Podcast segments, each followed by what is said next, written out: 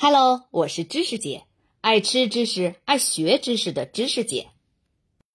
咱们今天的这期番外是我为“科学有段子”公众号写的关于日历里的奥秘这个系列的第四篇，标题是“春花秋月何时了”，记白衣书生与桃花仙子的一场邂逅。二十四节气歌：春雨惊春清。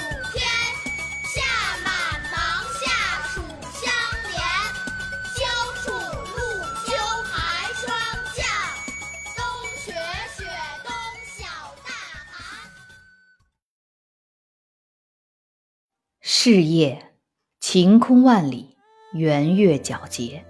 身着白衣、风神俊朗的书生正端坐在书案前，突然，吱呀一声，红漆雕花木门被徐徐推开，一位身着淡粉长裙、面容姣好的妙龄少女出现在门口。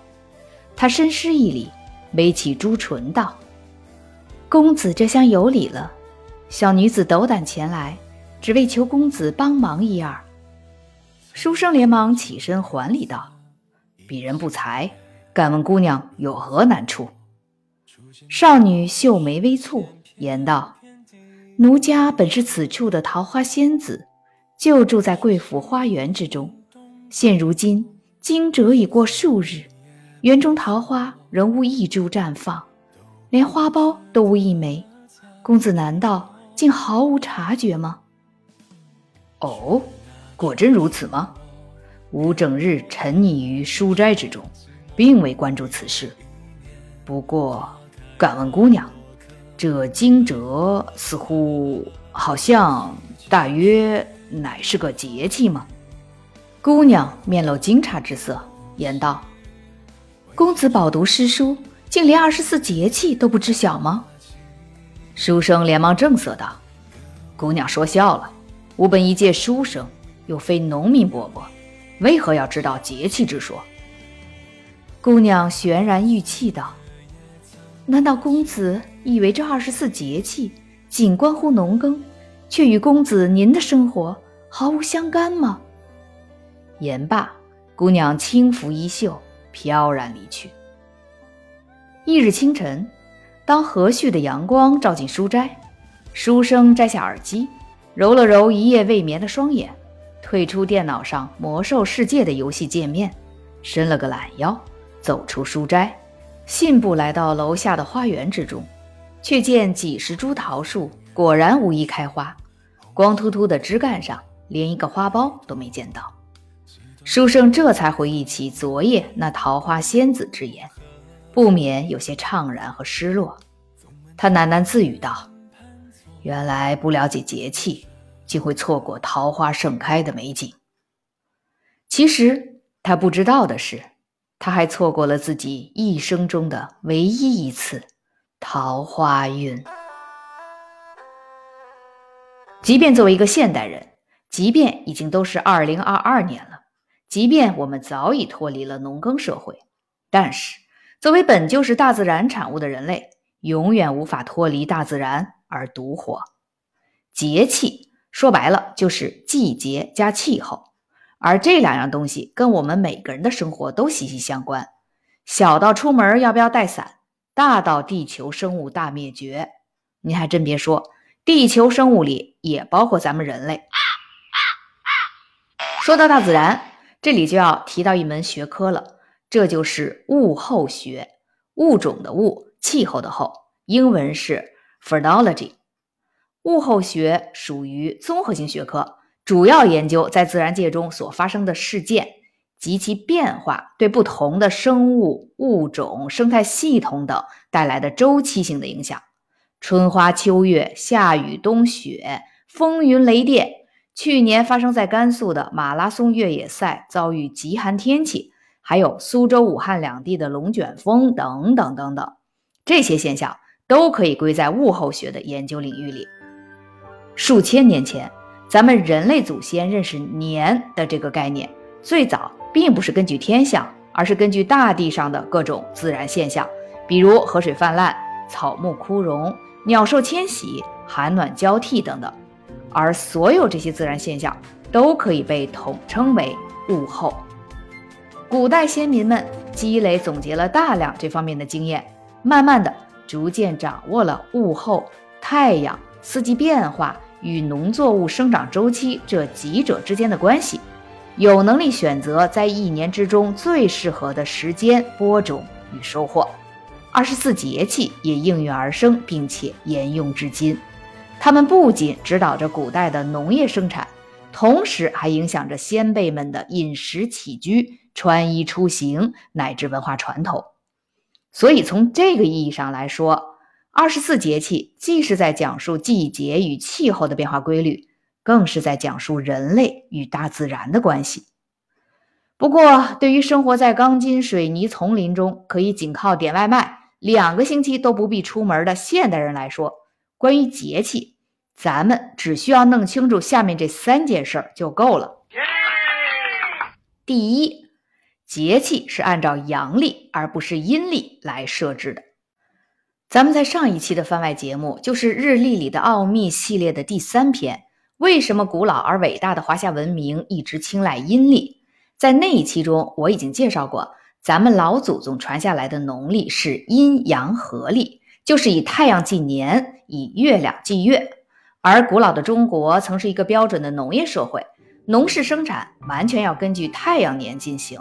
于是，我们的先辈就在历法中加入了单纯反映太阳运行周期的二十四节气。所以在农历的每个月里，那两个节气的日期都不固定，甚至有时候某个农历月里。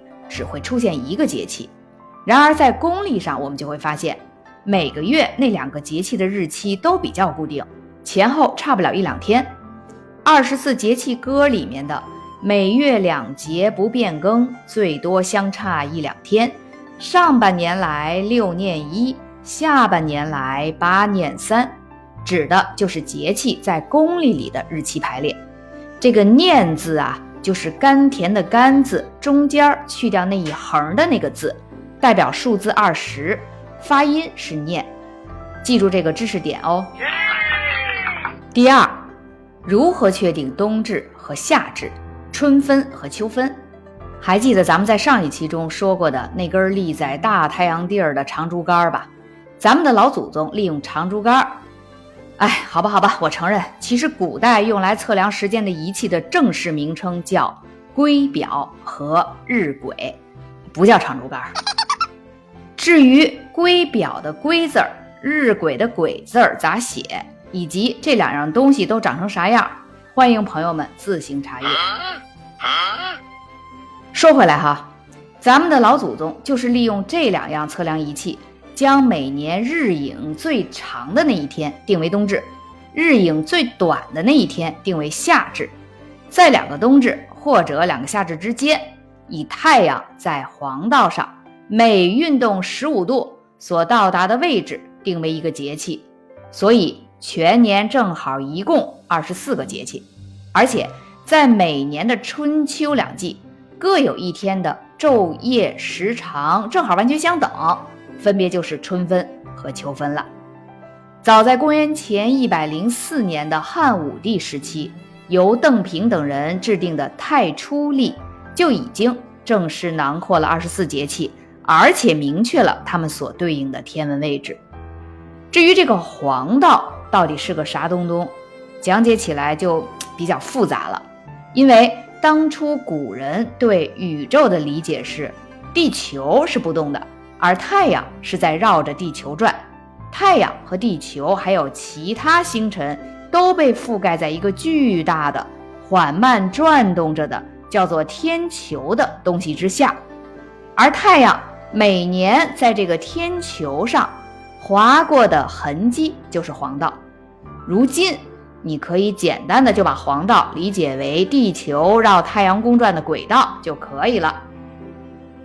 第三。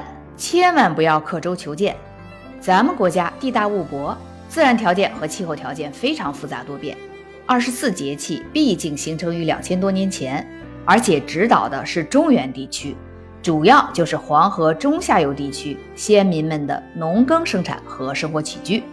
所以现如今您千万不要要求海南人民和藏族同胞都按照二十四节气进行耕作和生活，他们会哭晕在厕所里的。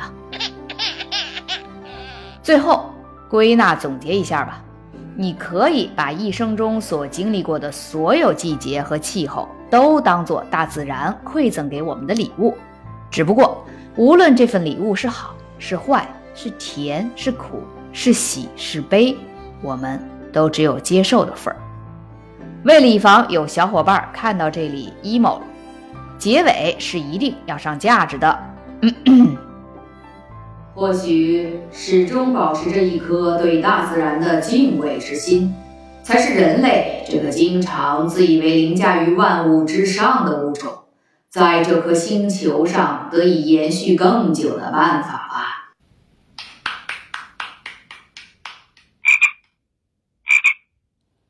如果你想看到更多有趣有料的科普文章，欢迎您关注“科学有段子”微信公众号。